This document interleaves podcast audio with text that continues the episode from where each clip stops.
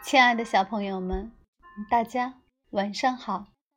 这里是小考拉童书馆，我是故事妈妈月妈，很高兴和大家相约在这里。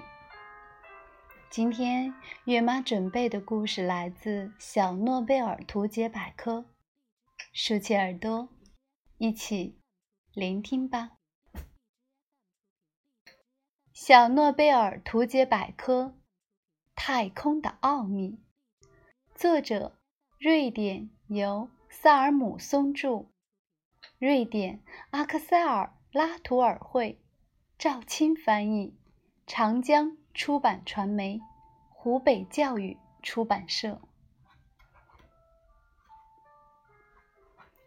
我们是星星的孩子。当你仰望天空，你就看到了太空和宇宙。可是，你知道吗？当你看镜子里的自己时，你其实也看到了宇宙，因为你就是宇宙的一部分，你就是由那些星星内部创造出来的物质构成的。什么？我大吃一惊，我禁不住想。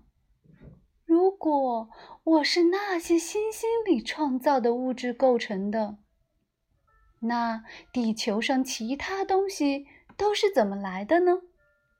它们也是从星星那里来的吗？从遥远的地方一路飞到了这里？没错，从某种角度上来说是这样的。宇宙已经存在很久很久了，很多星星都已经衰老死去了，它们爆炸了，像一朵尘埃云团似的，它们的组成物质被扩散的很远很远。这些星际尘埃遇到了其他的星际尘埃，慢慢的，它们就聚集成一片星云。所有的尘埃颗粒都在相互吸引，最后它们形成了恒星和行星。有一部分星际尘埃就曾参与了地球的形成。没错，就是那么久远。这个世界上所有的金子都来自星星的内部。每当我看到商店里的首饰，就会想到这一点。然后我猛然想到，我自己身体的绝大部分也是一样的。宇宙，宇宙就是存在的一切，宇宙之外没有任何物质。我们人类很难想象没有任何物质。我们可以想象空的，可是空实际上也是某种物质，某种空的物质，它只是等待着被填充而已。没有任何物质。哦，不，我开始有点头晕了。现在我们已经知道很多关于宇宙的知识了。我们已经把太空望远镜送上了一条环绕地球的轨道。太空望远镜就像是大号的望远镜，可以用它们来观察太空。你对太空是什么样子感到好奇吗？你可以在网站上找到太空望远镜发送回来的图片。这是一幅哈勃望远镜拍摄的图片，你能想象吗？在外太空看上去竟然是这个样子的。这可不是某种假想，也不是画家随手绘制的图画，它甚至都不是一部宇宙飞船电影中的特效图片。科学家把这些图片进行了处理，使它们符合我们的眼睛。看东西的习惯，它看上去就是这个样子的。蟹状星云，星云是由正在爆发的星体产生的气体构成的不断膨胀的云。太空望远镜帮助我们更好地了解了宇宙。我们曾经在学校学到的知识中有很多其实都是错的，而现在我们知道了，还有很多东西是我们所不知道的。你长大成人的时候，一定会知道更多的知识。也许你会成为未来有重大发现的那个人。科学家认为。我们只能看到宇宙万物中很小很小的一部分，其他部分是黑暗物质和黑暗能量。你肯定要问，那到底是什么呢？而且其他人也都会有同样的疑问。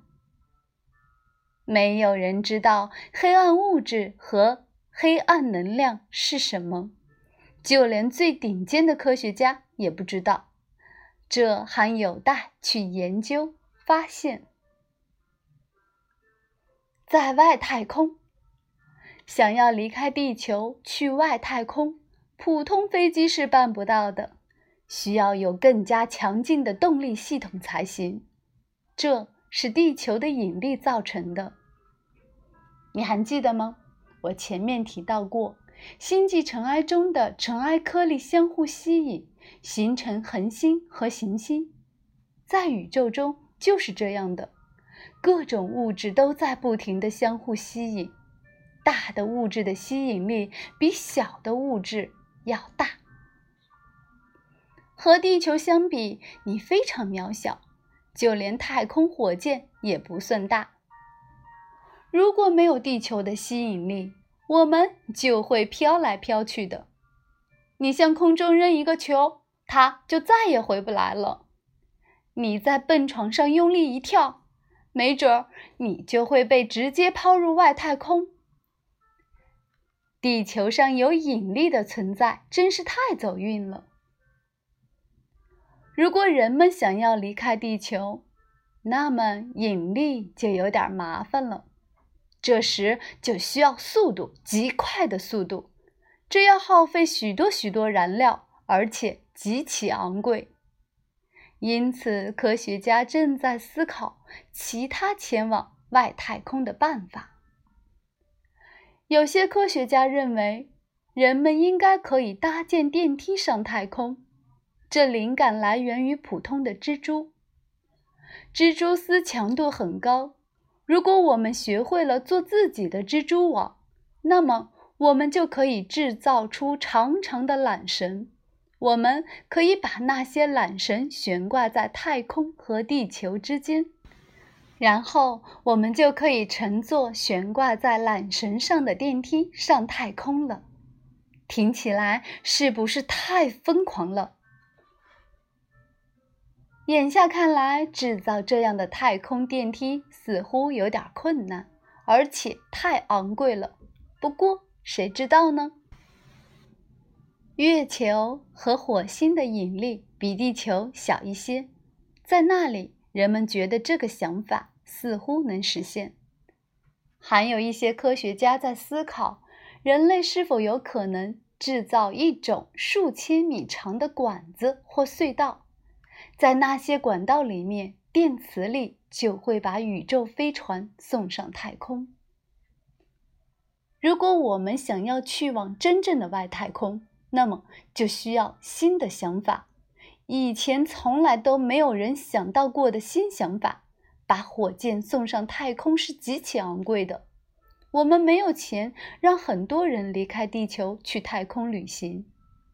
几乎所有的科学研究一开始都只是想象，然后人们进行尝试和试验。没准儿正是你的幻想把我们引上正确的道路。太空旅行，我们人类的身体适应了地球上的生活，而不适应太空。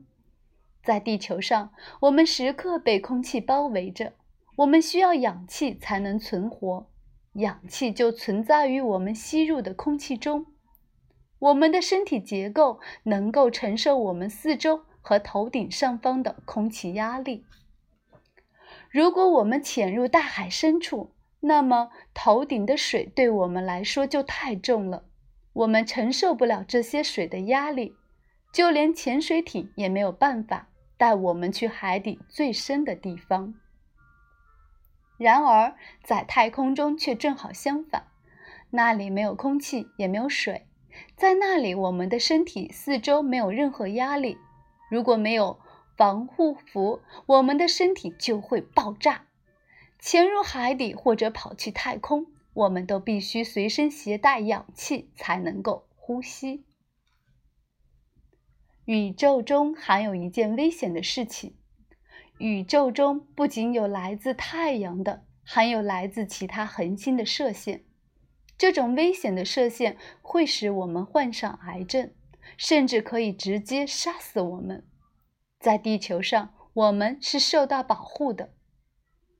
绝大多数危险的射线都从地球旁掠过，跑到宇宙中去了。但只要我们一离开地球，那些射线就可以击中我们了。月球在一个环绕地球的轨道上运转，它距离地球那么近，地球还是能够为它提供一点点保护的。所以，月球是我们可以去的地方。人类已经登上过月球了，而且已经很多次了。不过，去过那里的人最长也只是待上几天。月球是一个没有生命的天体，那里只有石头和尘埃。现在人们认为，在月球的表面之下有冰存在。那么人们就可以用它来制造出一点点空气了。也许在未来的某一天，人类可以在月球上居住。如果是这样的话，人们必须住在防射线的房子里，或者住在地面下很深的洞穴里。地球并不是围绕太阳运转的唯一行星。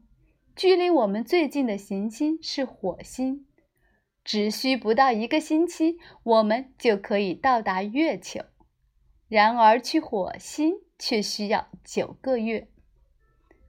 科学家预期，我们人类可以乘坐特大号的太阳帆船穿越太空。火箭的助推器只能工作很短的时间，燃料很快就会耗光。但是，如果你的宇宙飞船装有风帆的话，那么太阳风就能带你越飞越快。火星只有地球的一半那么大，但却是月球的两倍大。火星上有稀薄的气体，但其中几乎不含氧气。那里也有冰，比月球上的冰多很多。许多科学家认为，在很久以前，火星上有流动的水。也许在那一时期，那里有生命存在。没有人知道确切的答案。在地球上，天空是蓝色的。假如你站在火星上，你头顶的天空就是粉红色的。我们已经把太空探测器送上了火星。他们给我们传回了大量图片，很快第一批人就要飞往那里了。未来我们应该可以在火星上居住，很多人都这么认为。但那里和地球上一点儿都不一样。在地球上，我们是受到保护的，不会被危险的射线辐射到；在火星上就不是这样了。那里稀薄的气体只能提供一点点保护，但并不多。在火星上，人们不得不住在防护气泡里，没有特殊的防护服，人们就不能到户外去。在宇宙中，星球是一组一组聚集在一起的，星球的集合体称为星系。宇宙中。有数十亿个星系，没有人知道具体数字。我们所在的星系叫银河系。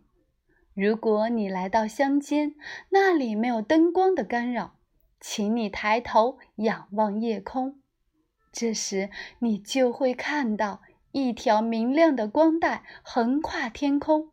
这就是构成银河系的数十亿颗星星中的一小部分，它们距离我们实在太远了，以至于它们看上去像是一团朦胧的云。绝大多数银河系中的星球都在很远很远的地方，但有几颗距离我们的太阳系比较近，其中距离我们最近的几个邻居。被我们称为比邻星、天狼星、南河三、牛郎星和织女星。离我们最近的邻居半人马座阿尔法星，其实是由三颗恒星彼此环绕组成的。天狼星就是其中的一颗，它们距离我们四光年多一点，这意味着。太阳发出的光需要四年才能到达那里。四年听起来似乎时间并不长啊，我们应该能够到达那里吧？哦不，我们永远都不可能像光一样快的移动。我们最快的宇宙飞船还是太慢太慢了，一光年是。九四六零七三零四七二五八零千米。如果你大声说出这串数字，那么它就是九万四千六百零七亿三千零四十七万两千五百八十千米。呼！不过，正如我前面提到的，所有科学研究都是从想象。和一个想法开始的，在书中和电影里，人们已经幻想过去往外太空了，去往太阳系以外很远的地方。一些科学家指出，在宇宙中存在着一种被称为虫洞的物质。如果你找到一个这样的虫洞，你就可以趁着宇宙飞船穿过它，来到宇宙的另外一部分。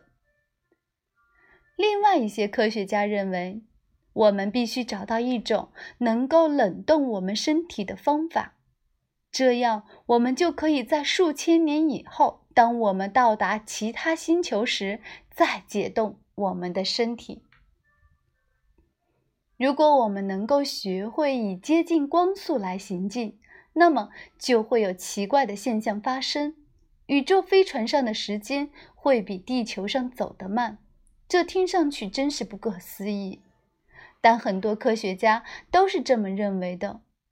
如果一年之后你乘着宇宙飞船回来，那么你会发现地球上已经过去的时间比一年要长得多。